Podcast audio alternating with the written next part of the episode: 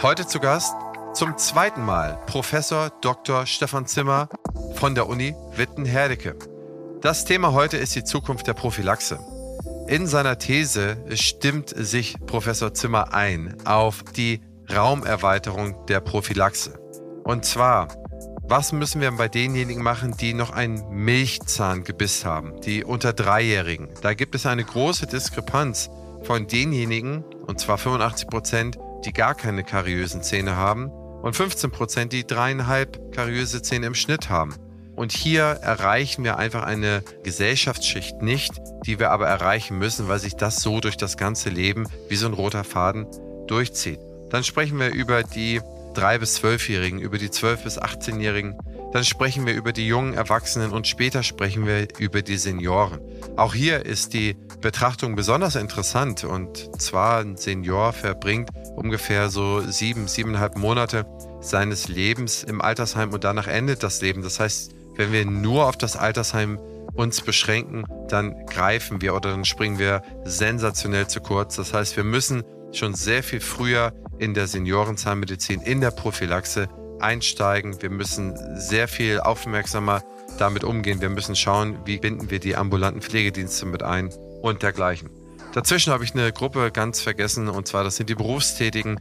Wie erreichen wir die? Und hier erzählt Professor Zimmer von Tests, die er gemacht hat mit der Uni Witten-Herdecke in einer Tierfutterfabrik beispielsweise, wo sie da Gruppenprophylaxe gemacht haben, das gemessen haben über ein Jahr und da auf sehr, sehr gute und vielversprechende Ergebnisse getroffen sind, die man auch, sollte dieses Förderprojekt erweitert werden, auch auf andere Bereiche anzuwenden ist, sodass man vielleicht über die Berufsgenossenschaften oder über andere Institutionen einfach dahin gehen kann, dass man noch mehr mit einfachsten Mitteln, mit günstigen Mitteln zur Prophylaxe, zur Erhaltung der Zahn- und damit zu der Gesamtgesundheit beitragen kann.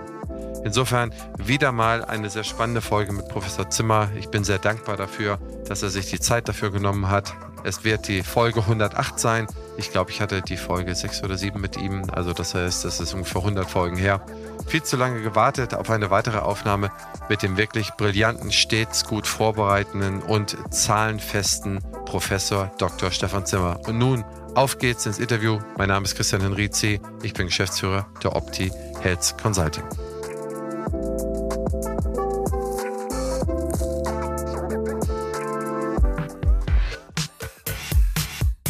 Herzlich willkommen zum Praxisflüsterer Podcast Staffel 8 Zukunft der Zahnmedizin, die Thesen der dentalen Vordenker. Zu Gast ist die Creme de la Creme aus Implantologie, Parodontologie, Finanzen, Marketing und vielen anderen Bereichen. Sie stellen ihre Thesen auf, begründen sie und im Anschluss diskutieren wir sie. Lass dich von den bahnbrechenden Ideen dieser visionären Köpfe inspirieren, bereite dich und deine Praxis auf die Zukunft vor und werde nachhaltig noch erfolgreicher. Partner der Staffel ist die BFS. Ja, wenn Sie mich nach der Prävention der Zukunft fragen und da eine These von mir haben wollen, dann sage ich mal, die Prävention muss neue Lebensbereiche erschließen. Das hört sich vielleicht im ersten Augenblick ein bisschen abstrakt an und es wird ehrlich gesagt auch jetzt bei meinen Ausführungen so ein kleines bisschen dauern, bis man das erkennt, weil ich ein bisschen ausholen muss. Aber das glaube ich, dass es die Aufgabe und das Ziel, neue Lebensbereiche für die Prävention erschließen, damit sie auch dauerhaft erfolgreich sein kann. Und ich will mal anfangen mit der Charta der Vereinten Nationen, die die im Jahre 2015 zur Nachhaltigkeit verabschiedet hat. Da sind 17 Ziele verabschiedet worden und Ziel 3, also relativ weit vorne, steht die Gesundheit und das Ziel heißt, ein gesundes Leben für alle Menschen jeden Alters gewährleisten und ihr Wohlbefinden fördern. Und das ist, glaube ich, ein Ziel, was für uns in der Zahnmedizin auch ganz besonders gilt, denn wenn man mal so auf Verbreitungsdaten von Erkrankungen guckt, dann sieht man, dass die unbehandelte Karies, also tatsächlich die offenen Löcher, das mag man gar nicht glauben, weltweit die häufigste Erkrankung ist. Also am häufigsten von allen Erkrankungen sind unbehandelte kariöse Läsionen wobei die Milchzahnkaries sogar noch separat aufgeführt ist. Also unabhängig davon steht die auf Platz 10 der häufigsten Erkrankungen weltweit und die Parodontitis auf Platz 6. Das heißt also, Mundkrankheiten, die wir durch Prophylaxe vermeiden können, sind wirklich äh, unangefochten weltweit die häufigsten Erkrankungen. Und das gilt für Deutschland auch. Wenn wir dieses Ziel, ein gesundes Leben für alle Menschen, jeden Alters, wenn wir das ernst nehmen, dann stößt man sehr schnell auch auf das nächste politische und vor allen Dingen auch gesundheitspolitische Ziel, das da lautet, dass wir sozioökonomische Einflüsse auf die Gesundheit reduzieren müssen. Das heißt, ein wichtiges Ziel muss sein, dass man die soziale Herkunft eines Menschen nicht an seiner Gesundheit ermessen kann. Ne? Also alle sollen die gleiche Chance haben, gesund aufzuwachsen und gesund zu bleiben. Das ist eine besondere Herausforderung und wie gesagt, das wird so ein kleines bisschen dauern, bis das dann mit der These zum Vorschein kommt, dass wir neue Lebensbereiche erschließen müssen, aber das wird dann, glaube ich, am Ende deutlich. Ich will mal so versuchen, verschiedene Handlungsfelder der Prävention nacheinander abzuarbeiten. Ich fange mal an mit Kindern und Jugendlichen und gehe dann zu den Erwachsenen und am Ende zu den alten Menschen und Pflegebedürftigen. Wenn wir uns mal so angucken, wie sieht's mit der Mundgesundheit bei Kindern aus und fangen dann mit dem Milchgebiss an, dann sehen wir, das sieht nicht gut aus. Ne? Also die meisten, die jetzt zuhören, die werden sich wahrscheinlich sagen, nein, man hört doch immer, dass das mit der Mundgesundheit bei Kindern und Jugendlichen in Deutschland so toll ist. Wir sind da Weltspitze. Und das stimmt auch, aber das stimmt für die Zwölfjährigen, also für die, wo wir schon nach dem bleibenden Gebiss gucken. Das stimmt nicht für Kinder unter sechs Jahren mit einem Milchgebiss. Da haben Dreijährige in Deutschland, und das muss man sehen, Dreijährige, bei denen ist das Milchgebiss gerade erst fertig geworden, die haben im Durchschnitt rund 0,5 kariöse Zähne. Da werden Sie jetzt sagen, oh, das ist ganz wenig und das ist ja eigentlich toll. Aber das ist nicht so, weil wenn man genauer hinguckt, dann sieht man, dass 86,3 Prozent der Dreijährigen kariesfrei sind und diese 0,5, diese statistischen 0,5 an Karies erkrankten Zähne bei den Dreijährigen, die verteilen sich auf eine Population von nur 13,7 Prozent.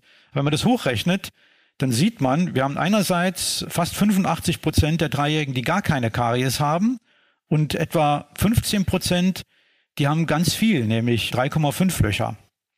Und daran erkennt man schon, dass wir dieses Ziel, soziale Einflüsse auf die Gesundheit, sozioökonomische Einflüsse auf die Gesundheit zu verhindern, dass wir das noch nicht geschafft haben, ne? weil diese 15 Prozent mit den 3,5 Löchern im Durchschnitt im Alter von drei Jahren, ja, das ist eine ganze Menge. Das betrifft vor allen Dingen die Kinder mit schwierigem sozioökonomischem Hintergrund. Ja. Also da haben wir eine, eine Risikogruppe.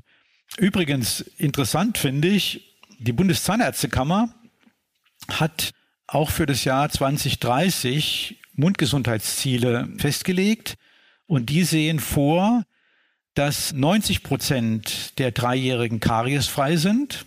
Also eine Verbesserung, das finde ich auch realistisch und in Ordnung.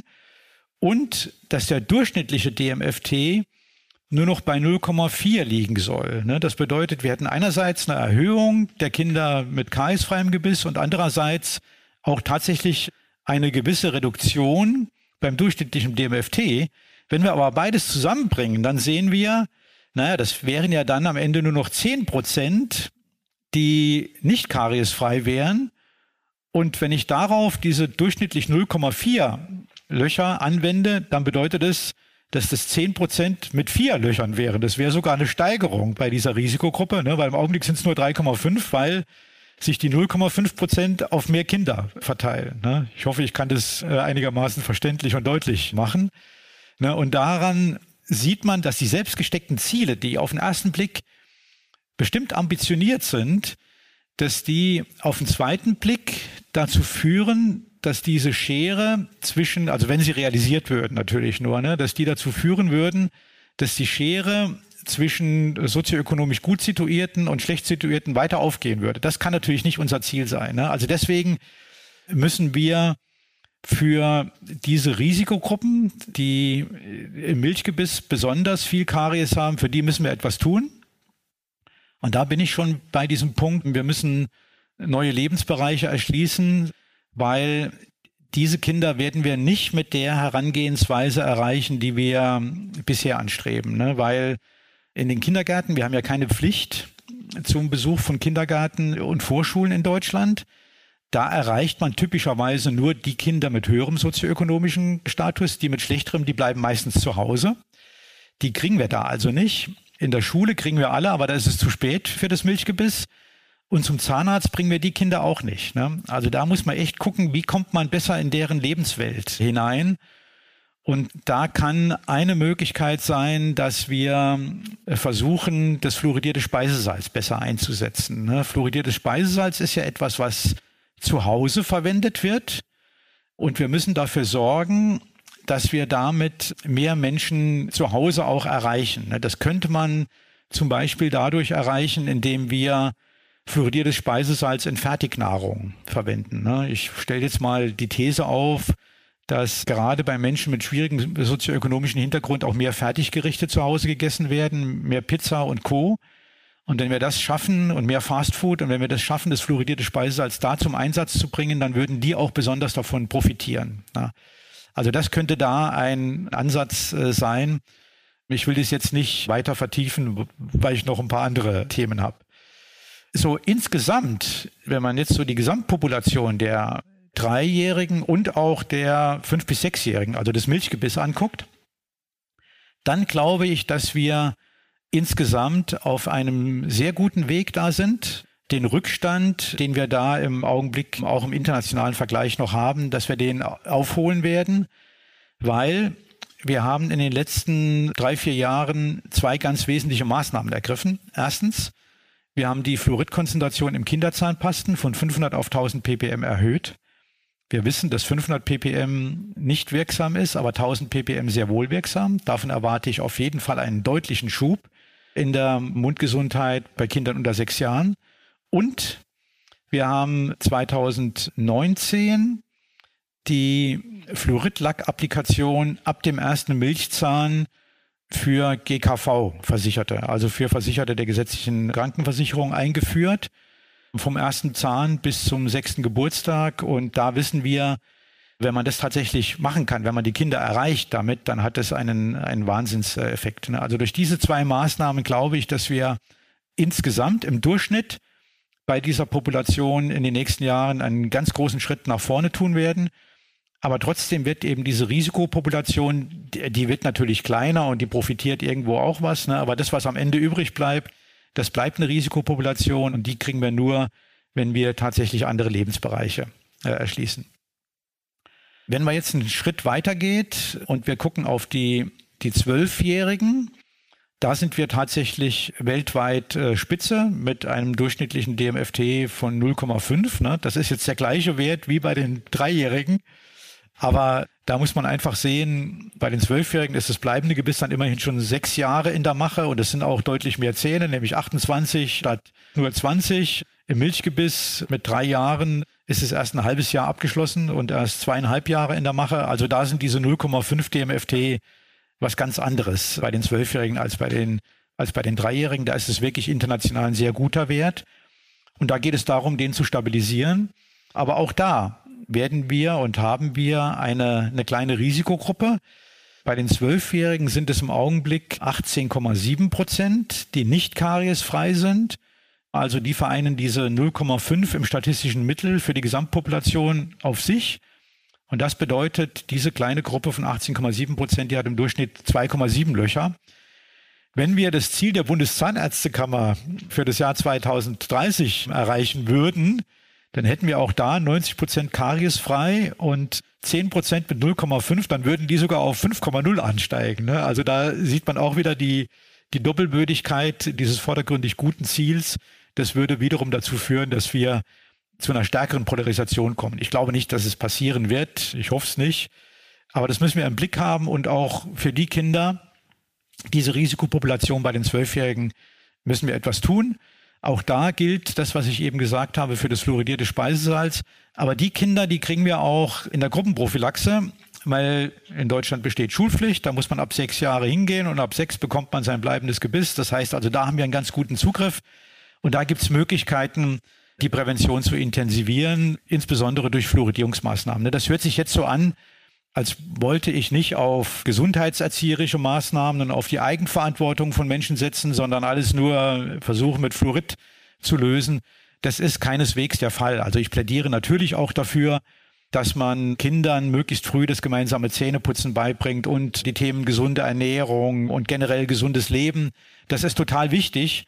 Aber wir wissen auch, dass gerade wenn die Kinder aus schwierigen sozioökonomischen Verhältnissen kommen, dass das kurzfristig nicht wirkt. Ne, die kriegen zwar ihr Handwerkszeug dann fürs Leben, wenn die im Kindergarten und in der Schule lernen, Zähneputzen ist wichtig, dann können die sich da ihr ganzes Leben dran erinnern und machen das dann irgendwann auch, aber das hat keinen kurzfristigen Effekt. Und deswegen muss man, da gibt es aus meiner Sicht keine andere Chance, um wirklich akut die Mundgesundheit zu verbessern, muss man Fluorid einsetzen auf den verschiedenen Ebenen. Da gibt es leider keine andere Chance. Ne? Wo wir gerade von der Zukunft sprechen, die BFS ist eines der führenden Health-Tech-Unternehmen auf dem deutschen Gesundheitsmarkt. Was ich besonders spannend finde, ist ihr Digital Health Dialogue. Hier werden die Gesundheitsthemen der Zukunft aufgelistet und gemeinsam diskutiert. Auch ich bin dabei und stelle meinen Gästen daraus Fragen, wie zum Beispiel, wie wird die Digitalisierung dein Arbeiten verändern oder wie ticken die Patienten und Patientinnen von morgen. Mach mit und trage deinen Teil dazu bei, die Digitalisierung patientenfreundlich und praxisnah zu gestalten, damit die Medizin von morgen zum Vorteil für alle wird. Zu finden ist diese unter meinebfs.de-dhd. Ich wiederhole, meinebfs.de-dhd. Sie sind Zahnmedizinerin und möchten Ihr betriebswirtschaftliches Know-how verbessern haben aber keine Zeit und Lust auf lange Anreisen und verpasste Zeit mit der Familie, geschlossene Praxis und dergleichen. Mit unserem Fernstudium zum Dental Manager lernen Sie komplett digital und wann Sie möchten. Lassen sich von namhaften Referenten der Dentalbranche schulen, bequem von zu Hause aus. Mehr Informationen und Anmeldemöglichkeiten finden Sie unter www.dentalmanager.online. Ein passendes Ergänzungsformat zum Praxisflüsterer ist Küste und Kiez mit meiner Co-Host Dr. Anne Heitz. Wir beantworten Fragen in 15 bis 20 Minuten und immer und stets Dienstag früh in eurem Podcast-Player. Ihr Charme, mein Gepolter. Ich glaube, das ist unterhaltsam. Hört doch einfach mal rein. Das sind also die Themen bei Kindern und Jugendlichen bis zwölf Jahren. Dann, dann schaffen wir das ganz gut, die Mundgesundheit aufrechtzuerhalten bis, ich würde mal so sagen, 18 Jahren, weil bis dahin gibt's ja Programme. Ne? Die sind im Sozialgesetzbuch im Abschnitt 5 äh, niedergelegt und sie werden von den gesetzlichen Krankenkassen finanziert. Das sind die Maßnahmen in der Gruppenprophylaxe. Die enden üblicherweise so, wenn man in der vierten oder spätestens in der sechsten Klasse ist, also spätestens mit zwölf Jahren. Und dann gibt's ja noch die IP-Positionen die gehen bis 18 Jahre. Ne? Da haben wir eigentlich ein gutes Netz und dadurch haben wir viel erreicht. Gibt auch andere Dinge noch, die da eine Rolle gespielt haben, aber so. Das funktioniert bis zum 18. Geburtstag. Danach gibt's keine Programme mehr im Rahmen der gesetzlichen äh, Krankenversicherung, keine Präventionsprogramme mehr. Da funktioniert Prävention nur noch rein eigenverantwortlich und selbst bezahlt. Und da wissen wir, dass dann wiederum Menschen aus schwierigen sozioökonomischen Verhältnissen, aber nicht nur die, vor allen Dingen die aber, dass die dann davon nicht so richtig profitieren. Ne? Und deswegen glaube ich, brauchen wir auch da ein Instrument, mit dem wir neue Lebensbereiche erschließen, wo wir zu den Leuten hingehen, ne? weil deswegen funktioniert die Gruppenprophylaxe ja so gut und ist so besonders effizient, also bedeutet in dem Zusammenhang, wir müssen relativ wenig Mittel einsetzen, um möglichst viel zu erreichen, weil wir einfach zu den Menschen, die es am nötigsten haben, hingehen können und wir treffen die auch da an. Ne? Wenn man in der Praxis sitzt und wartet darauf, dass die kommen, dann, dann werden nur die kommen, die es nicht so, so doll brauchen. Ne? Da ist meine Vorstellung, dass wir da an den Arbeitsplatz gehen. Ne? Das kann man relativ leicht sich herleiten, dass das besonders effektiv und effizient sein kann, weil Von den 15 bis 65-Jährigen in Deutschland sind 75,8 Prozent der Menschen berufstätig. Ne, das hat sich auch sehr verändert. Wir haben in Deutschland mehr Arbeitsplätze als jemals zuvor. Ne, das wird in der Diskussion oft vergessen. Und zwar deswegen, weil heute sehr viel mehr Frauen auch berufstätig sind als vor 40, 50 Jahren. Da gab es ja kaum, ähm, in der Generation meiner Eltern gab es nur wenig Frauen, die berufstätig waren. Heute ist es so. Wir haben 45,7 Millionen Berufstätige in Deutschland und die können wir potenziell alle mit einer Art Gruppenprophylaxe erreichen. Ne? Das heißt, an der Stelle natürlich nicht Gruppenprophylaxe, sondern das nennt man betriebliche Gesundheitsförderung. Das hat in vielen Bereichen schon eine große Durchschlagskraft entwickelt.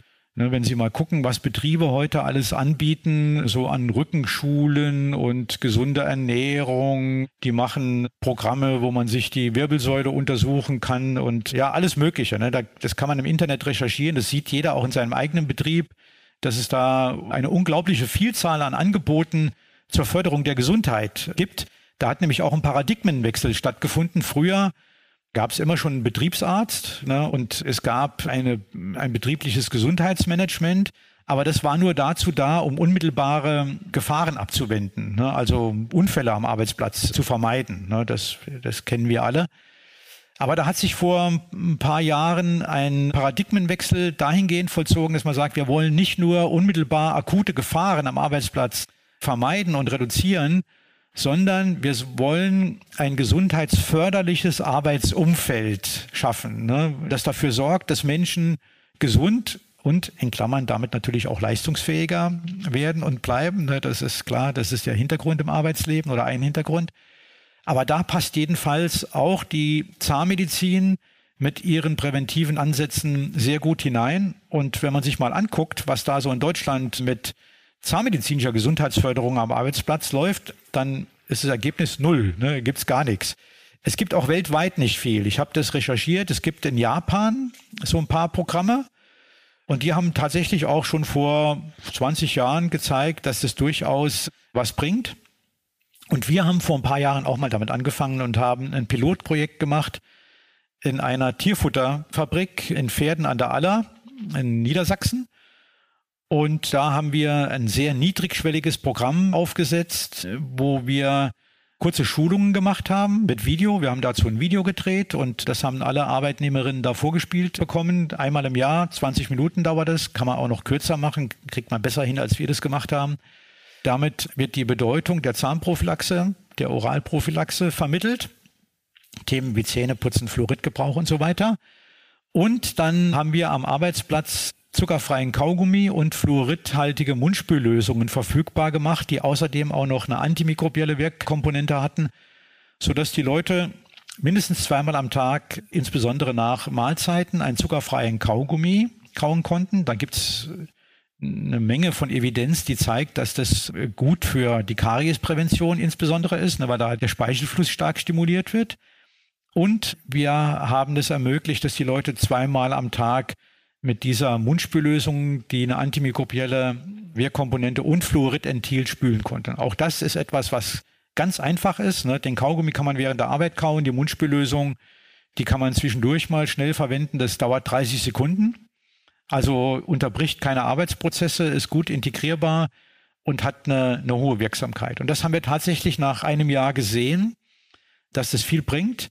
Jetzt haben wir im Augenblick gerade einen Förderantrag für ein größeres Anschlussprojekt gestellt. Wir hoffen, dass der durchgeht, aber das ist sowas ist immer hochkompetitiv und da sind wir natürlich nicht sicher, dass wir das genehmigt bekommen. Aber ich glaube, das ist ein Ansatzpunkt, ne, dass wir in die Betriebe hineingehen, an die Arbeitsplätze, damit mehr als 45 Millionen Menschen potenziell erreichen und niedrigschwellige Prävention für alle anbieten können, für alle, die, die berufstätig sind, und da sind fast alle und damit die Mundgesundheit im Bereich der Erwachsenen weiter verbessern können. Weil die ist nach wie vor längst nicht so gut, auch im internationalen Vergleich nicht so gut, wie das bei Kindern und Jugendlichen der Fall ist. Und viele glauben, und das ist wirklich einer der großen Irrtümer in der Prävention, viele glauben, dass aus mundgesunden Kindern und Jugendlichen automatisch mundgesunde Erwachsene werden. Und da gibt es tatsächlich Studien, die zeigen, dass das nicht funktioniert, weil Wir schaffen ja die Krankheiten Karies, Parodontitis nicht ab, sondern wir kontrollieren lediglich. Ne? Das ist ja das, was wir machen in der Prävention, ist ja keine Impfung,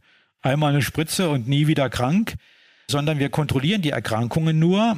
Und sobald man mit der Kontrolle nachlässt, holt die Erkrankung sich verloren gegangenes Terrain zurück. Ne? Da gibt es tatsächlich also eine Studie, die ich da mal besonders gerne zitiere. Das war eine klinische Vergleichsstudie, die haben zwei Jahre Prophylaxe gemacht in einer Gruppe, in der anderen haben sie nichts gemacht. Und der Erfolg nach zwei Jahren, der war riesig. Und dann haben sie die Prophylaxe eingestellt und beide Gruppen nach drei Jahren nochmal wieder untersucht. Und da waren beide Gruppen wieder gleich. Das heißt, der Erfolg, der in zwei Jahren durch die Prophylaxe erzielt worden ist, der war nach weiteren drei Jahren nicht mehr feststellbar. Ne? Und das ist genau das, was passiert, wenn wir bei den 18-Jährigen aufhören und dann die Erwachsenen nicht adäquat auffangen, dann werden die am Ende dastehen, als wäre im Kindes- und Jugendalter nie was gemacht worden. Ne? Also vielleicht nicht zu 100 Prozent, aber ein Großteil wird verloren gehen. Deswegen muss man überlegen, wie man da Anschlussprojekte macht und wo man die unterbringt. So, ne, und das ist in meinen Augen betriebliche Prävention. Ja, und dann will ich zum Schluss noch eine Altersgruppe höher gehen und zu den älteren Menschen gehen. Und je älter man wird, umso größer wird das Risiko, dass man pflegebedürftig wird. Ne? Und das sehen wir ja in unserer Bevölkerung. Der Anteil und die Gesamtsumme an Menschen mit Pflegebedarf, der nimmt eklatant zu von Jahr zu Jahr. Nach dem letzten Pflegebericht gibt es in Deutschland 4,1 Millionen Menschen mit Pflegebedarf und ein Großteil davon kann nicht mehr selbst für seine Gesundheit und auch nicht mehr selbst für seine Mundgesundheit sorgen. Jetzt wissen die meisten von uns ja wahrscheinlich, dass man die Möglichkeit hat, mit Alten- und Pflegeheimen Kooperationsverträge abzuschließen. Und dann kann man in die Pflegeeinrichtungen gehen und dort dafür sorgen, dass Prophylaxe gemacht wird und natürlich auch Therapie. Das ist erstens viel zu spät. Denn es gibt leider noch eine sehr erschreckende Zahl, wie ich finde, und die sagt, dass die mittlere Verweildauer von Menschen mit Pflegebedarf in Alten- und Pflegeheimen in Deutschland im Durchschnitt bei sieben Monaten liegt. Dann gehen die nicht wieder gesund nach Hause, sondern dann sind die tot. Ne, das heißt, wenn man Prävention und Therapie in Pflegeheimen anbietet, dann tut man das im statistischen Mittel, natürlich hat das eine Streuung, im statistischen Mittel nur für die letzten sieben Lebensmonate. Und das ist natürlich zu spät. Wenn wir den guten Gesundheitszustand erhalten wollen, den Menschen im Laufe ihres Lebens erreicht und erhalten haben, dann müssen wir in dem Augenblick einsetzen mit besonders unterstützenden Maßnahmen, wo Pflegebedarf entsteht. Und dieser Pflegebedarf, der entsteht in der Häuslichkeit. Ne? Die Menschen leben dann erstmal noch ein paar Jahre mit Pflegebedarf zu Hause können erst auch noch ganz gut selber für sich sorgen, wenn der Pflegegrad niedrig ist, die Pflegestufe, brauchen dann in aller Regel Unterstützung von Angehörigen und dann auch von Pflegediensten und erst ganz am Schluss geht's dann in, in die Einrichtung. Ne? Und in diesen Jahren vorher, da leben übrigens 80 Prozent der Menschen mit Pflegebedarf. Ne? Also der Großteil von diesen 4,1 Millionen, nämlich irgendwie 3,3 oder sowas äh, Millionen, leben zu Hause die müssen wir da erreichen. Und die, die zunächst zu Hause leben, das sind ja dann auch die, die später im Pflegeheim sind. Ne? Wir müssen die also von Anfang an auffangen und dafür sorgen, dass, dass die dann auch noch mit guten Zähnen ins Pflegeheim kommen. Und da ist ja dann das mit den Kooperationsverträgen wunderbar. Ne? Aber wenn man die in der Mitte, in den ersten Jahren ihrer Pflegebedürftigkeit in ein Loch fallen lässt, dann kann man am Ende da auch nicht mehr viel retten. Ne? Und deswegen müssen wir uns überlegen, was können wir denn tun, um Menschen zu Hause in der häuslichen Pflege zu erreichen? Das ist natürlich schwierig für Zahnärzte, da ständig vorbeizugehen, ne, im Hinterhaus in den fünften Stock äh, zu, zu klettern und dann versuchen, da im Wohnzimmer irgendwie Prävention und Therapie zu machen. Deswegen muss man da auch andere Wege gehen. Ein ganz wesentlicher Weg ist der über die Pflegedienste. Ne, denn ein Teil der Pflegebedürftigen zu Hause wird teilweise oder komplett von ambulanten Pflegediensten versorgt der Großteil allerdings von Familienangehörigen. Aber wenn Sie als Familienangehöriger Pflegegeld, also Pflegeleistungen beantragen, dann brauchen Sie je nach Pflegestufe zwei bis viermal pro Jahr eine Beratung durch einen zertifizierten ambulanten Pflegedienst. Das heißt, die ambulanten Pflegedienste haben auch Zugang zu den Menschen und Patienten, die in häuslicher Pflege äh, gepflegt werden und fast zu 100 Prozent. Und an die müssen wir ran und die müssen dann präventive Botschaften transportieren, ne? also und da auch mal nachgucken, natürlich im Mund, wie sieht's da aus? Und die müssen von uns geschult werden, dass sie den Angehörigen und soweit sie können, auch dem Pflegebedürftigen die richtigen Maßnahmen für eine gute Prophylaxe nahebringen. Da gehört für mich zum Beispiel dazu eine Fluoridzahnpasta mit 5000 ppm Fluorid. Das wissen wir, dass die besonders gut wirkt, gerade bei, bei Pflegebedürftigen, bei Menschen mit hohem Kariesrisiko. Die ist aber leider sehr teuer und muss privat bezahlt werden. Deswegen wäre für mich oder ist für mich eine Forderung, dass die gesetzlichen Krankenkassen ab einer bestimmten Pflegestufe die Kosten für diese Zahnpasten übernehmen. Das bringt eine ganze Menge. Ne? Und dann ist es auch gut, dass es jetzt einen neuen Expertenstandard für Mundhygiene bei Pflegebedürftigen gibt. Ne? Die Umsetzung dieses Expertenstandards, das ist quasi eine Pflicht in der Pflege. Und dadurch werden jetzt auch die Pflegefachkräfte sehr viel stärker als bisher auf das Thema Mundhygiene achten. Davon erwarte ich mir auch einen großen Schub. Aber wie gesagt, wir müssen vor allen Dingen da die Multiplikatoren, also die, die Pflegekräfte schulen, dass die imstande sind, sich um dieses Thema Mundgesundheit, Prävention bei Pflegebedürftigen zu kümmern. Und wenn es dann um die Therapie geht, da bin ich der Meinung, und wir sind da auch selber dabei, entsprechende Tools zu entwickeln, dass man da vorgeschaltet, bevor dann tatsächlich eine Zahnärztin oder ein Zahnarzt in die Häuslichkeit geht, also Hausbesuche macht, oder bevor man eine Patientin oder einen Patienten mit dem Krankentransport in die Praxis bringt. Das ist alles sehr aufwendig, dass man da eine telemedizinische Untersuchung und Beratung dazwischen schaltet. Ne? Wir haben da bestimmte Ideen. Ich glaube, da kann man ein bisschen was leisten, um auch diesen Bereich einfacher und besser finanzierbar zu machen. Ne? Also auch da sehen Sie, gehen wir in neue Lebensbereiche. Ne? Das ist das, was ich am Anfang als These formuliert habe. Wir müssen neue Lebensbereiche für die Prävention erschließen. Das ist einmal die betriebliche Prävention bei den Erwachsenen, aber auch die Häuslichkeit über das fluoridierte Speisesalz bei den Kindern und Jugendlichen und dann wieder bei den Pflegebedürftigen. Anders werden wir das nicht schaffen, in Zukunft große Fortschritte in der Prävention zu erzielen. So, das war wahrscheinlich ein etwas äh, zu langes äh, Statement aber es ging ja auch über das ganze Leben. Lieber Professor Zimmer, das war eine gute These und eine sehr ausführliche Begründung mit sehr vielen Zahlen. Das war spitze. Und ich habe mir eine komplette DIN A4-Seite mitgeschrieben, die wir jetzt besprechen müssen. Und ich hoffe, dass Sie noch so viel, ja, ich sag mal so, so viel Kraft in, für die Diskussion haben, denn das war ja wirklich spannend. Was ich, also, ich habe so viel Neues gehört, was ich noch nie vorgelesen oder gehört habe. Und da fangen wir doch gleich mal an bei den Kindern unter drei Jahre. Wenn ich es richtig verstanden habe, sagen die Statistiken, und ich wiederhole es, so wie ich es verstanden habe, 85 Prozent sind kariesfrei, 15 Prozent haben kariöse Zähne und dort im Schnitt 3,5 Löcher, also 3,5 kariöse Zähne. Das ist ja krass. Bei den unter Dreijährigen, also sagen wir 15 Prozent. Und ich glaube, was man hier wieder mal sieht. Und da braucht man gar nicht auf irgendwie irgendwelche Finanzkennzahlen zu gucken, auf den Einkommensspread in der Bevölkerung.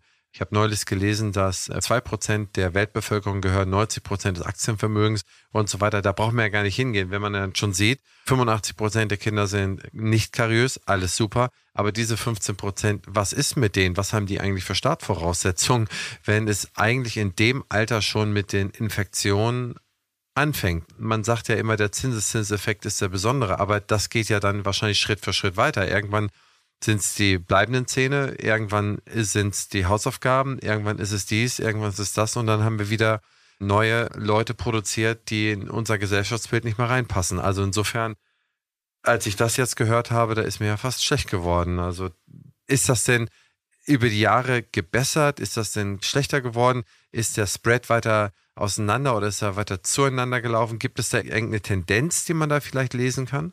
Ja, also man sieht schon, dass diese Risikogruppen, die profitieren schon auch von der verbesserten Prävention, aber vor allen Dingen dadurch, dass im Grunde die Kernrisikogruppe kleiner wird. Ne? Es bleibt am Ende, bleibt schon eine kleiner werdende, ne? aber es bleibt eine Gruppe zurück, die eigentlich fast immer gleich stark betroffen ist. Und an die kommen wir einfach mit unseren bisherigen Instrumenten schwer ran. Und man muss ja auch sagen, die kaputten Zähne sind nur ein Symptom dieses Problems. Ne? Die haben ja auch andere Krankheiten. Die leiden eher unter Übergewicht, Diabetes, ne, wegen Bewegungsmangel. Die haben natürlich ein Kernproblem mit Bildungsangeboten. Also ich glaube, das ist schon tatsächlich äh, eine Gruppe, um die wir uns deutlich mehr kümmern müssen. Man muss nicht zu den fünf Prozent äh, gehören, die die meisten Aktien weltweit besitzen, um gesunde Zähne zu haben. Ne, aber man muss irgendwie solide Lebensverhältnisse, sage ich, einfach mal haben und die sind natürlich nicht immer gewährleistet. Das werden wir auch nie zu 100 Prozent erreichen, das ist auch klar.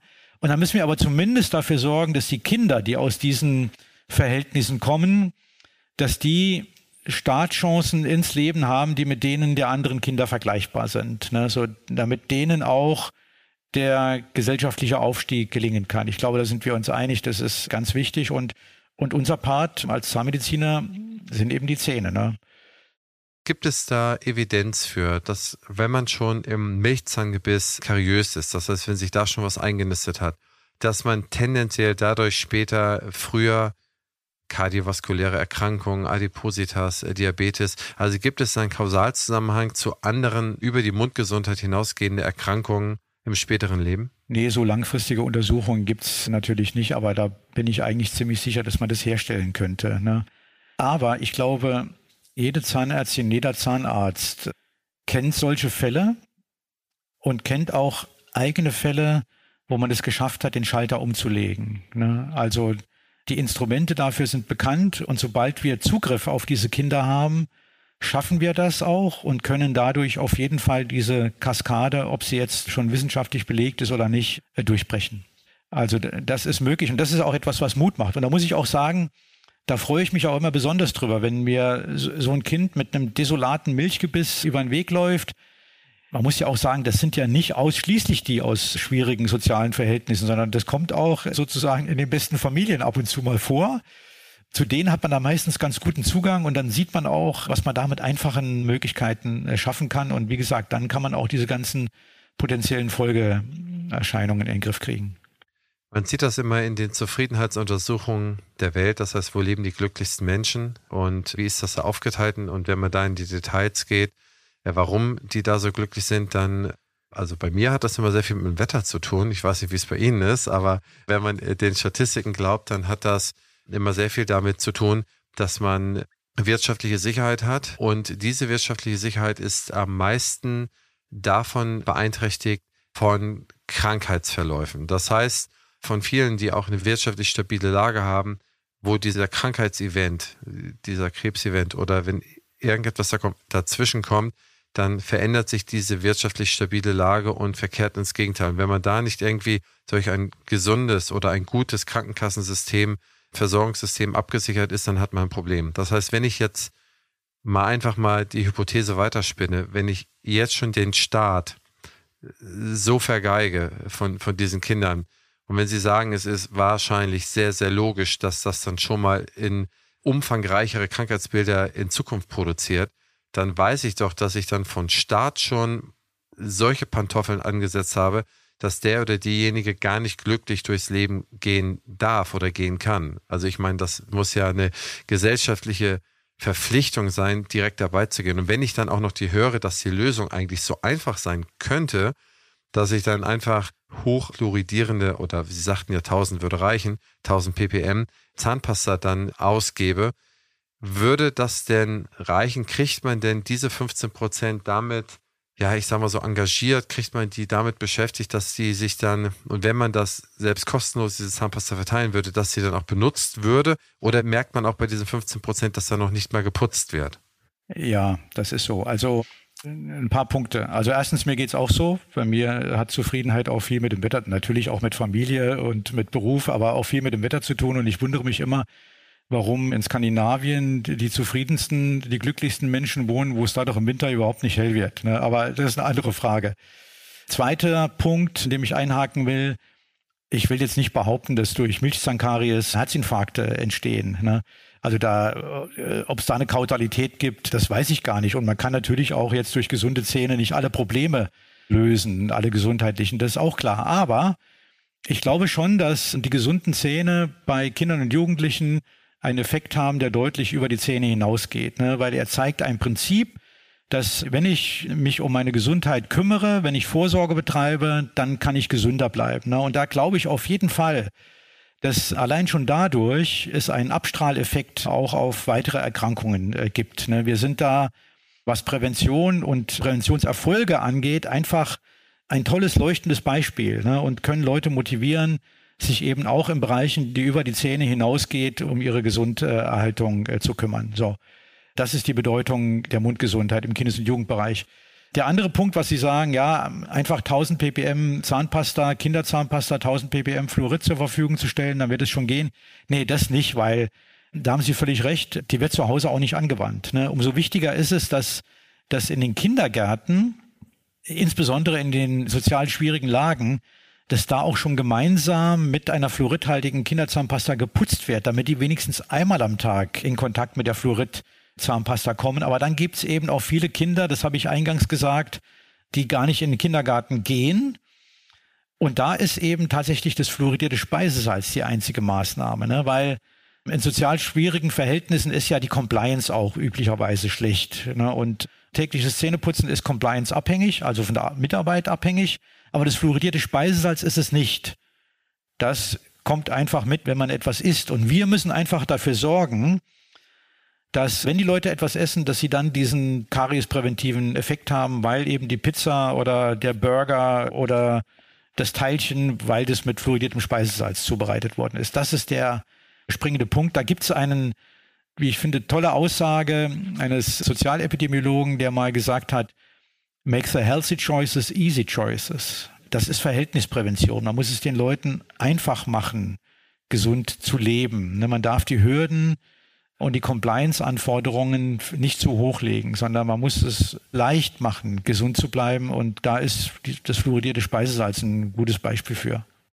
Ja, das ist ja eigentlich noch einfacher. Ich meine, im Prinzip, wer ist denn für so etwas zuständig? Das heißt, irgendjemand sagt doch auch, wie viel Zucker darf in so ein Babybrei rein, wie viel Zucker darf hier rein, wie viel Salz darf da rein. Das ist ja dann wahrscheinlich einfach nur, ich sag's mal ganz einfach, es ist ja hier nichts einfach, aber eigentlich ist es ja nur ein einfacher Gesetzesabschnitt, oder? Ja, ja, jetzt wird's kompliziert. Ähm, ja. Weil Dafür ist seit ungefähr 20 Jahren die EU zuständig. Und da gibt's widerstrebende Interessen. Ne? Also Großbritannien hat sich zum Beispiel der Ausweitung der Salzfluoridierung immer widersetzt, weil es dort Trinkwasserfluoridierung in vielen Gebieten gibt. Und dann haben die gesagt, ah, wir haben die Trinkwasserfluoridierung, wir wollen das Salz nicht, ne? weil beides zusammen wäre dann auch zu viel. Andere Länder haben sich nicht groß für interessiert. Deutschland interessiert sich sehr dafür, auch die Gesundheitspolitik, aber die können das eben auch nicht im Alleingang durchsetzen. Das ist das Problem. Ne? Also da da ist es echt schwierig durch die EU. Sonst, glaube ich, wären wir tatsächlich in dem Bereich in Deutschland schon weiter und, und es wäre zulässig, weil das Problem ist, fluoridiertes Speisesalz ist in Deutschland erhältlich, aber nur für die häusliche Verwendung zugelassen und nicht wie in der Schweiz in einigen Kantonen in der Gemeinschaftsverpflegung und im Bäckersalz und so weiter möglich. Ne? Und das müssten wir erreichen. Und da haben wir tatsächlich noch ein Problem mit der EU ich versuche immer bei allen Gelegenheiten das zu bearbeiten, aber wie schnell und ob man da erfolgreich sein kann, ist nochmal eine andere Frage.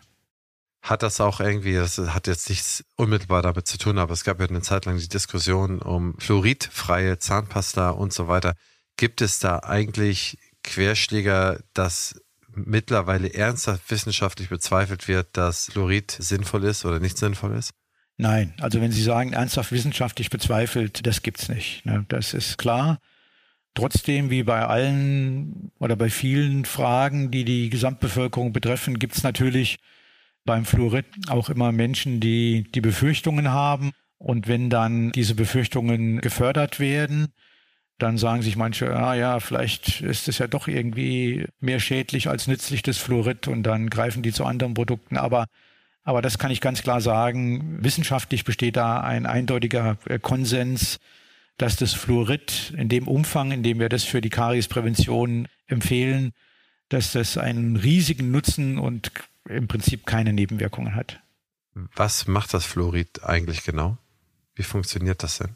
Ja, also Karies entsteht ja dadurch, dass Mineralien aus dem Zahn herausgelöst werden und das Fluorid das hat in Bezug auf die Zahnhartsubstanz eine hohe Reaktivität. Und das sorgt einmal dafür, dass wenn von Bakterien Säuren an der Zahnoberfläche produziert werden, dass weniger Mineralien herausgelöst werden. Also das bremst sozusagen das Herauslösen von Mineralien, wenn es an Ort und Stelle ist.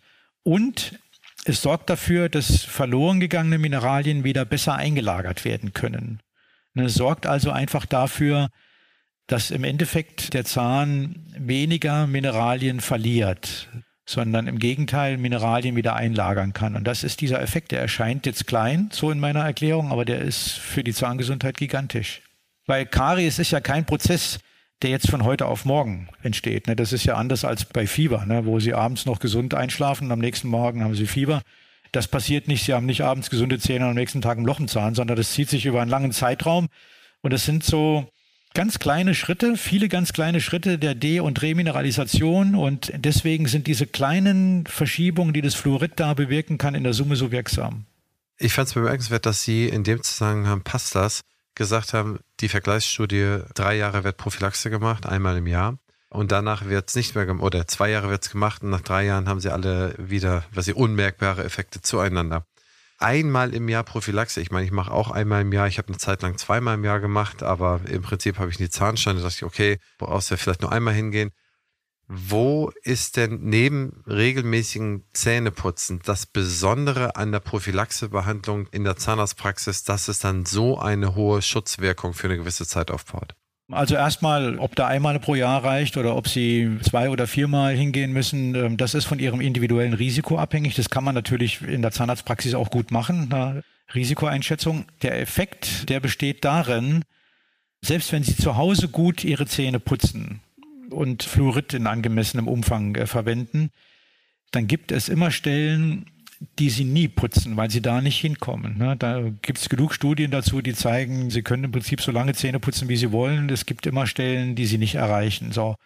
Und wenn man sich jetzt vorstellt, dass da so über das ganze Jahr immer an der gleichen Stelle von mir aus rechts oben zwischen dem letzten und dem vorletzten Backenzahn im Zwischenraum immer bakterielle Belege bestehen, dann kann man sich schon vorstellen, dass da eine Karies und auch eine Zahnfleischentzündung entstehen kann. Und allein dieses regelmäßige Durchbrechen dieser Dauerbelastung, ne, indem man das dann mal im Rahmen einer professionellen Zahnreinigung perfekt entfernt, das hat diesen großen Effekt. Und dann ist eben die nächste Frage, wie viel Unterstützung braucht man da? Ne? Wie viel schaffen Sie zu Hause? Ne? Also Sie schaffen das zwar vielleicht nicht perfekt, Ihre Belege da oben zwischen den Zähnen zu entfernen, aber doch zum guten Anteil und den Rest, den äh, füllen Sie mit Fluorid. Dann reicht es, wenn Sie einmal im Jahr zur Prophylaxe gehen, wenn dieser Zyklus einmal im Jahr durch eine professionelle Zahnreinigung durchbrochen wird, oder Sie schaffen es eben nicht so gut und müssen viermal hingehen. Ne? Aber das sind die Effekte, dass man sozusagen an Stellen, die sonst nie gereinigt werden, dazu gehören auch die Zahnfleischtaschen, dass man die dann ab und zu mal sauber macht und dann dauert es lange, bis sich da wieder so eine richtig pathogene Mikroflora etabliert hat ja, und, und die Schaden anrichten kann. Wie erklären Sie sich, dass die Bundeszahnärztekammer eine solche Vorgabe gemacht hat, die im Prinzip unterhalb der Leistungen liegt, die heutzutage schon erreicht sind für das Jahr 2030? Ist das da irgendwie ein statistischer Rechenfehler oder ist das einfach viel zu früh? Ist das schon vor so langer Zeit festgelegt worden, dass man sich da eigentlich selber überholt oder dass ein wie gesagt, das ist den Plan vor dem Ziel überholt hat? Nee, ich glaube, dass man da diesen Effekt nicht bedacht hat. Ne? Dass man gesagt hat, ah ja, wir versuchen, wir stehen jetzt bei den Kariesfreien da, ne, da sind wir jetzt bei 80 Prozent, da wollen wir auf 90 Prozent und 0,5 im Durchschnitt DMFT, das ist international ein Spitzenwert und da sollte man jetzt nicht den falschen Ehrgeiz haben, zu versuchen, den noch weiter zu senken. Ich glaube, das ist die Intention. Das kann man ja erst auch mal nachvollziehen. Ne? Und darauf, dass man dann mit diesem Ansatz aber die Risikogruppe weiter verschärft, äh, da kommt man erst im, am zweiten Blick drauf. Ich glaube, das war der, war der Punkt. Ne? Das ist natürlich nicht die Absicht dieser Ziele, sondern die Absicht ist, dass man die Mundgesundheit für alle verbessert. Ja, ich meine letztendlich, das gibt es ja in jedem Bereich. Wenn ich mir, was ich das Durchschnittseinkommen der Zahnärzte anschaue, dann sehe ich, okay, 32,3 Prozent Rendite ne, vom Einnahmenüberschuss. Da weiß ich aber, dass es etliche gibt, die haben 50 Prozent Rendite und es gibt etliche, die haben keine 10 Prozent Rendite. Und wenn ich das mittle, dann habe ich dann das. Und dann, ich glaube, da muss man auch an der einen oder anderen Stelle gucken, wie man das dann weiter berechnet. Auch unser Durchschnittseinkommen in Deutschland ist gut und in Europa auch. Aber wie gesagt, die unteren 10, 15 Prozent Einkommen, die haben es halt dann nicht ganz so gut. Ne? Ganz interessant war jetzt, die Inflationsstatistik und die Entlastungspakete. Da gab es eine Grafik, die war wahnsinnig interessant. Und die hat das aufgeteilt, auf wen die Inflation einschlägt. Die war vom, vom Manager-Magazin oder vom Kapital. Die war, auf wen die Inflation einschlägt in der jeweiligen Einkommensgruppe. Ne? Bis 20.000 Euro ein, äh, ne? Haushaltseinkommen im Jahr, bis 40.000, bis 60.000 und so weiter. Bei den unteren Einkommensgruppen hat die Inflation mit 8, 9, 10 Prozent über die verschiedenen Bereiche zugeschlagen. Bei den oberen Einkommensgruppen um 2 Prozent oder 2,3 Prozent. Auch nach dem Doppelwumms, ne, nach dem sogenannten Doppelwumms, war natürlich unten prozentual am meisten weggemacht worden, aber das war so, dass oben nachher ein Prozent stand und unten immer noch viereinhalb oder vier Prozent. Ne? Oder, also das ist dann schon interessant, wenn man dann immer so diesen Durchschnittsvergleich nimmt. Deswegen muss man das wahrscheinlich immer, wie Sie es gemacht haben, aufteilen. Eine hat dreieinhalb Löcher und eine Gruppe hat gar keine Löcher. Ey, lass uns mal genau mit der Lupe auf die anschauen, die im Prinzip nicht erreicht werden können. Ja, das, danke für den Hinweis. Da sieht man, man guckt immer auf die eigenen Bereiche sehr genau und auf die anderen nicht so. Also das war mir jetzt auch nicht bewusst mit der Inflation. Das kann ich aber gut nachvollziehen. Da gibt's ja diesen alten Statistikerwitz, ne, der sagt, wenn die Füße im Kühlschrank und der Kopf im Backofen liegt, ist der Mittelwert in Ordnung. ja.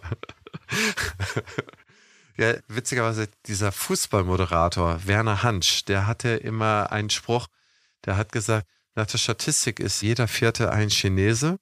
Gucke ich mir die Bundesligaspiele an, spielt kein Chinese mit. also äh, insofern, das muss man schon ein bisschen different betrachten. Okay, cool. Der nächste Punkt ist, dass wir bei den Berufstätigen, da haben Sie eigentlich sehr, sehr interessante Sachen angesprochen. Ja, haben Sie die Tierfutterfabrik, wurde das von der Uni Witten-Herdecke betreut? Diese Experimente mit den Berufstätigen in der berufstätigen Prophylaxe, sozusagen Gruppenprophylaxe? Ja. Ja. Und wie war der Versuch so aufgebaut? Das heißt, sind Sie erstmal haben Sie eine Eingangsuntersuchung gemacht und dann haben Sie einmal im Jahr eine gemeinsame Prophylaxe gemacht. Das verstehe ich so richtig. Genau, wir haben tatsächlich, das war eine Pilotstudie, die ging über ein Jahr und in dieser Tierfutterfabrik, da gab es Menschen, die haben in der Produktion gearbeitet, also am Fließband und andere in der Verwaltung. Das war für uns ganz gut, dass man auch beide Bereiche äh, sieht. Da ist ja die Ansprechbarkeit auch unterschiedlich. Ne? Also man erreicht, das muss man fairerweise sagen, Menschen im Büro besser als in der Produktion. Ne? Und da sind wir einmal hingegangen zu Beginn der Studie, haben eine Grunduntersuchung bei allen gemacht und haben 20 Minuten lang dieses Video laufen lassen. Das ist in kleinen Gruppen passiert. Ne? Also musste nicht alle auf einmal. Das, das geht ja auch nicht. Dann würde man ja die ganze Produktion stillstehen lassen. Sondern in kleinen Gruppen haben wir dann in einem Seminarraum immer wieder dieses Video laufen lassen. Und dann haben wir den Menschen, die an der Studie teilgenommen haben, die haben wir regelmäßig mit, mit Kaugummi und den äh, Spüllösungen versorgt. Und nach einem Jahr haben wir die wieder untersucht und dann haben wir gesehen, es gab einen signifikanten Wissenszuwachs zum Thema Prävention.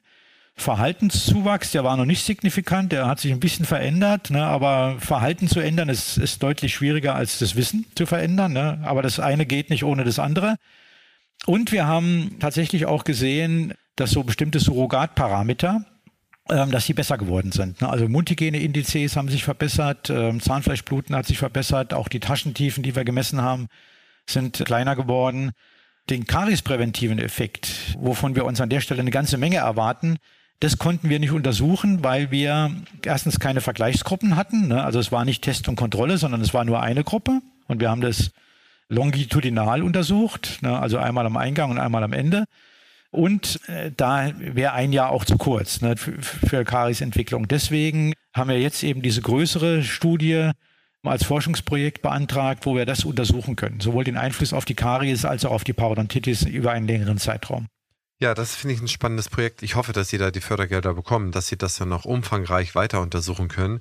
Denn das kann ja wirklich auch für Bereiche, die ja, wenn man so will, sehr, sehr viele Gastarbeiter einsetzen. Wenn ich jetzt an die, an die Flaschereien schaue, oder so, die dann busseweise die Leute irgendwo herholen. Ich meine, die haben ja auch eine gewisse Verantwortung, wenn die hier irgendwie arbeiten und hier in Deutschland das Geld hier wegkonsumieren wollen, wenn sie hier in unserem Sozialsystem ihre Renditen machen können und dürfen, dass wir dann die Leute hier auch entsprechend gut behandeln.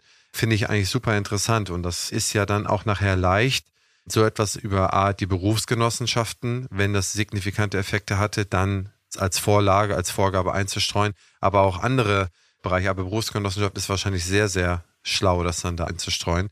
Also ich glaube und ich hoffe sehr und ich drücke die Daumen, dass Sie da die Gelder bekommen, dass wir da saubere Evidenz haben, um, um das Thema weiter zu verfolgen. Das finde ich super. Ist ja natürlich nachher auch ein ganz toller Bereich für die Zahnarztpraxen, für auch für die niedergelassenen Zahnärzte, dass sie dann wie bei, und da kommen wir, das ist jetzt mal eine gute Überleitung zur Alterszahnheilkunde, zur Seniorenmedizin, dass die da ah, die Verträge mit den Betrieben machen, vielleicht irgendwann die dann sozusagen mit betreuen oder durchbetreuen und dort sozusagen ihr Spektrum sozusagen ausbreiten. Also das ist übrigens auch eine Idee, ne, dass das lokal die Kolleginnen und Kollegen aus den Praxen, ne, dass die sozusagen die Betriebe dann betreuen. Ne? Ja, ich meine, es hält ja heutzutage auch keinen davon ab, das jetzt schon zu machen. Also liebe Zuhörerinnen und Zuhörer, geht auf die Betriebe zu, ihr habt die Geschäftsführer oder General Manager, die habt ihr alle auf euren Stuhl sitzen, sprecht mit denen und besprecht mit denen eine Initiative. Wie einfach oder wie schwer soll es sein, dass man da mal ein, zwei Sachen macht? Ne? Spricht ja nichts dagegen zur Seniorenmedizin. Und das ist auch so ein bisschen das, wo wir sozusagen, das war ja das Ende, so ein bisschen das Thema, wenn der Verbleib im Seniorenheim im Durchschnitt so knapp über sieben Monate ist und danach ist es sozusagen das Lebensende erreicht, dann habe ich, wenn ich jetzt einen starken Fokus auf die Seniorenzahnmedizin in festen Einrichtungen habe, ja, dann ist es fast schon zu spät. Das haben Sie ja absolut richtig gesagt. Ich kenne immer nur die Statistiken, es wird einmal die Woche Zähne geputzt und so weiter und so fort die es da so gibt. Aber wenn es nur im Durchschnitt sieben Monate ist, dann ist, ist der Kahn daher eh schon, wenn man so will, ziemlich weit abgefahren. Und äh, bei den Ideen, wie man da vorher in der Seniorenzahnmedizin einen besseren Job macht, da möchte ich nochmal kurz drauf eingehen. Und zwar, wir bekommen doch jetzt eine Seniorengeneration, die eigentlich schon sozialisiert drauf ist, zweimal am Tag die Zähne zu putzen. Und nicht mehr unbedingt mit den sogenannten dritten Zehen ins Seniorenalter startet, sondern mit den zweiten Zehen.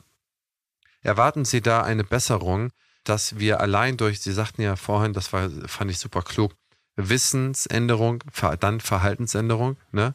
dann Krankheitsbildsänderung, wenn man so will, Zustandsänderung. Die haben ja schon die Wissensänderung erfahren.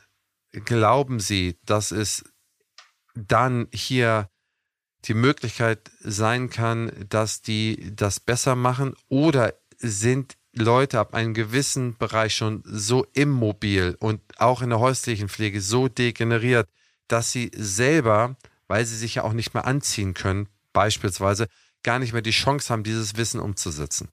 Äh, Herr Henritzi, ich, ich merke das jetzt deutlich, dass Sie deutlich jünger sind als ich. Ne? Für, die, für Sie ist das noch so weit weg, das Seniorentum, dass Sie sich da das gar nicht so richtig vorstellen können. Bei mir merke ich schon, wie sich das anfühlt, wie so die Körperfunktionen so langsam nachlassen sagte somit der fitteste Typ, mit dem ich in letzter Zeit gesprochen habe, zu mir, okay, ich, ja, ich sehe, Seniorentum ist sehr, nee, sehr schlimm. Aber, aber das, und man wird, es gibt ja diesen Spruch unter den Zahnärztinnen, man wird mit seinen Patienten alt, ne, das, das merke ich jetzt auch, also ich habe jetzt auch relativ viele Patienten über 80 und auch sogar über 90 und da sieht man tatsächlich, dass so die Fähigkeit, auch wenn ich das ein Leben lang gut gemacht habe, ne, dass so die Fähigkeit mit zunehmendem Alter und erst recht mit Pflegebedarf, sich um seine Gesundheit zu sorgen im aktiven Sinne, dass die abnimmt. Ne? Also die Sinne lassen nach. Man sieht, schmeckt, fühlt nicht mehr so gut. Ne? Das heißt also, viele alte Menschen, die haben massiv Plack auf allen Zähnen, aber die nehmen das gar nicht mehr wahr. Ne? Da würden sie sagen, oh, das fühlt sich erschrecklich an, ich muss mir mal die Zähne putzen. Das fällt denen schlichtweg nicht mehr auf. Und das kann man denen auch nicht zum Vorwurf machen. Das ist ein Problem. Die manuelle Geschicklichkeit nimmt ab. Ne? Dafür gibt es zum Beispiel ja auch entsprechende Tests. Ne? Da gibt es so den Nackenfasstest. Wenn Sie nicht mehr imstande sind, mit der Hand, mit der Sie die Zähne putzen, so den Nacken zu fassen, dann können Sie auch nicht mehr richtig Zähne putzen. Und dann gibt es so Kognitionstests, wo man das rauskriegen kann, ob das noch jemand kann. Ne? Also diese Fähigkeiten, die nehmen leider tatsächlich einfach im Laufe des Lebens ab. Das ist ein Punkt. Und der andere Punkt, was Sie gesagt haben, glücklicherweise hat ja die jetzige Generation der Senioren noch viele eigene Zähne und keine Totalprothese. Das ist toll, aber ehrlich gesagt macht das die, unsere Aufgabe bei den schwer Pflegebedürftigen schwieriger, ne? weil wenn Sie einen 90-Jährigen mit einer Totalprothese haben, da kann nicht mehr viel passieren. Die kann im Altersheim runterfallen und man verwechselt sie vielleicht. Das kann man relativ leicht in den Griff kriegen, indem man die äh, kennzeichnet und reinigen kann man die auch ganz gut, indem man sie abends in die Spülmaschine äh, macht. Aber wenn Sie noch eigene Zähne haben, die Gingivitis, Karies, Parodontitis kriegen können oder, oder Sie haben Implantate, die eine Periimplantitis kriegen, dann ist es natürlich sehr viel schwieriger, diese Probleme im Altersheim oder in der häuslichen Pflege äh, zu lösen. Ne? Also diese steigende äh, Mundgesundheit und das Mehr an Zähnen, was unsere Mitbürgerinnen und Mitbürger im hohen Alter im Mund haben, das macht für uns die Aufgabe eigentlich schwieriger. Okay. Super spannender Gedanke. Wäre ich echt nicht drauf gekommen. Hätte ich jetzt echt anders gesehen, aber es ist total logisch, wie Sie das beschreiben und wie Sie das begründen. Da muss ich erstmal erst nochmal drüber nachdenken. Also, das heißt, weil ich das, oder bin ich echt zu weit weg, da muss ich mich mehr beschäftigen. Also, das heißt, dadurch, dass ich jetzt im Leben so gut vorgesorgt habe, habe ich es tendenziell, habe ich es mir im Alter ein bisschen schwieriger gemacht. Da muss man erstmal drauf kommen. Aber wie kriegt man denn die Leute? Man muss ja dann wahrscheinlich die Familie aktivieren, die Kinder, die Enkelkinder, dass die, was weiß ich, andere Zahnbürsten, die es vielleicht einem leichter machen oder so ein Zahnputzservice. Es muss dann noch irgendetwas geben, was es denen erleichtert, diesen Zustand lange zu erhalten. Weil lange die Degeneration herauszuschieben mit der Mundgesundheit. Ja, also erstmal ist es wichtig, dass man, dass man Informationen darüber kriegt, wann jemand Unterstützung braucht. Ne? Das geht äh, aus meiner Sicht vor allen Dingen über die ambulanten Pflegedienste, ne? weil, weil die wirklich den Kontakt haben. Der Zahnarzt oder Zahnärztin oder auch Allgemeinmediziner, die kriegen das ja nicht raus. Der Patient ist irgendwann nicht mehr da, dann weiß man nicht, war der vielleicht unzufrieden und ist zu einem anderen Arzt gegangen oder ist er weggezogen, weiß man nicht. Ne? Also wenn man wirklich über ein System nachdenkt, wie man das rauskriegt, wann jemand äh, diesen Unterstützungsbedarf hat, dann geht es nur über die Pflegedienste. So, dann kann man natürlich sagen, ah, wir bieten da jetzt Mundgesundheitsservice an, dass da jeden Tag jemand kommt, der die Zähne putzt. Aber da muss man ehrlich auch Rechenschaft ablegen, wie man das finanzieren will. Ne? Da haben, wir haben ja sowieso ein Problem mit der, mit der Finanzierung der Pflege. Das ist die eine Herausforderung. Die andere ist, dass man auch nicht immer mehr auf der jungen Generation abladen kann an Pflichten, ne? weil die sind berufstätig, haben ihre eigene Familie, um die sie sich kümmern müssen. Ne? Das ist auch ein Problem. Also wir, wir müssen schon gucken, dass wir einfache und besonders effiziente Maßnahmen an die Person bringen. Und je früher wir das machen, umso einfacher wird's hinten raus, sage ich mal. Ne? Und bei Demenzpatienten, ne, die werden ja auch mehr, da muss man auch tatsächlich, glaube ich, mal drüber nachdenken. Und die lassen ja dann häufig niemand mehr an sich ran. Das ist nochmal ein besonderes Problem. Da muss man wirklich überlegen, wie kann man eine, eine zahnmedizinische Versorgung, eine prothetische Versorgung zum Beispiel, so schussfest machen, zu dem Zeitpunkt, wo die Demenzerkrankung initial diagnostiziert wird, dass auch nachher bei schwerer werdendem Krankheitsbild die Mundgesundheit erhalten werden kann. Ne? Ich finde, da muss man auch nicht nur über Prävention, sondern dann auch über neue Versorgungskonzepte nachdenken. Und ich habe auch nicht Antworten auf alles, muss ich ehrlich sagen. Das ist und bleibt eine Herausforderung.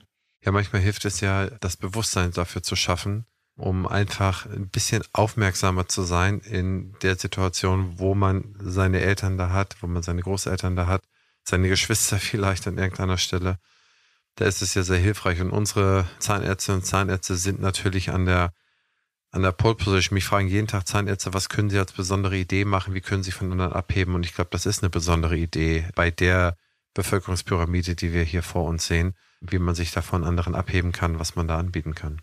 Sie haben mich vorhin, wenn ich das noch sagen darf, Sie haben mich vorhin befragt zwischen Zusammenhang Mundgesundheit und Allgemeingesundheit. Ne? Das ist etwas, was für mich am Ende des Lebens im Altersheim auch eine besondere Rolle spielt. Ne? Wenn man sich mal anguckt, wie viele Menschen im Altersheim an einer Lungenentzündung versterben, ne? an einer häufig einer Aspirationspneumonie. Das heißt also, da werden Bakterien aus der Mundhöhle, die werden aspiriert, gelangen in die Lunge, verursachen Lungenentzündung, die Leute sterben. Ne? Die haben ja oft ein reduziertes Immunsystem, da geht es schneller als bei uns Gesunden. Wenn man dann sieht, wie viel Bakterien auf den Zähnen und auf herausnehmbaren Zahnersatz sitzen, ne, dann würde ich sagen, da gibt's eine gewisse Evidenz, ne, aber da kann man an der Stelle auch noch eine Menge tun, würde ich sagen. Dann können wir durch plaquereduzierende Maßnahmen in der Mundhöhle, zum Beispiel durch Chlorhexidinspülungen oder dadurch, dass man tatsächlich die, die Prothese, die voll mit fetter Plaque ist, dass wir die abends in die Spülmaschine tun, können wir wahrscheinlich auch bei diesen Aspirationspneumonien zu einer deutlichen Reduktion kommen. Ne? Also auch das ist da eine ganz wichtige äh, Facette, auf die wir im Augenblick noch zu wenig gucken. Und ich habe das mal ausprobiert. Man kann tatsächlich Prothesen, auch Modellgussprothesen, sollte man nicht überhitzen, ne? aber die können sie gut bei 40, 45 Grad in die Spülmaschine packen und sauber machen und dann, dann sind die anschließend wieder blitzeblank. Super spannende Aufnahme, Professor Zimmer. Meine ultimative letzte Frage ist, was ist so Ihre Idee von der künftigen Gesundheit? Also was ist oder das Gesundheitsempfinden, das Verständnis zur Gesundheit? Was was ist da so Ihre Idee, was wichtig ist, sich dann irgendwie zu ankern?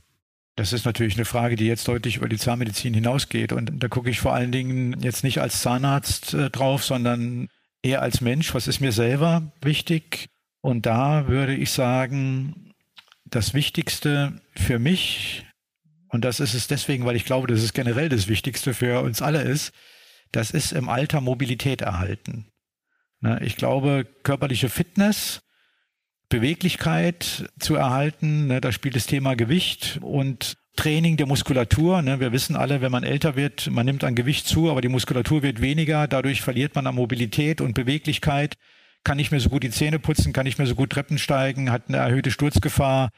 Deswegen glaube ich, dafür zu sorgen, dass man seine Mobilität im Alter behält, das wirkt sich so auf alle oder auf quasi alle Bereiche unserer Gesundheit aus. Und das ist für mich das in der Gesundheitsvorsorge so das ultimative Ziel. Mobilität erhalten, solange es geht. In diesem Sinne, Professor Dr. Stefan Zimmer von der Uni Witten-Herdecke. Sie haben so viel gemacht. Wenn ich Sie sehe, Sie sind immer aktiv. Sie machen sehr viele Vorträge. Sie sind überall irgendwie zu sehen oder zu lesen. Also insofern, ich danke Ihnen sehr, sehr herzlich für die Zeit, die Sie sich für mich genommen haben. Und ich danke Ihnen für die Gelegenheit, das zu tun, Herr Henrizi. vielen, vielen Dank. Professor Zimmer, bis zum nächsten Mal. Und ich hoffe, dass wir uns ja in dem nächsten Jahr irgendwann mal wieder ein schönes Thema suchen und dann mal wieder zusammen telefonieren. Das wäre doch super.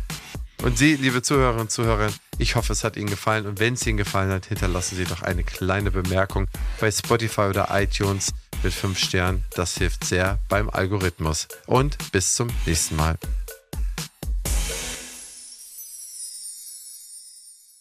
Dieser Podcast ist eine Produktion der Opti Health Consulting GmbH. Inhalt und Redaktion unterliegen der Verantwortung von Opti.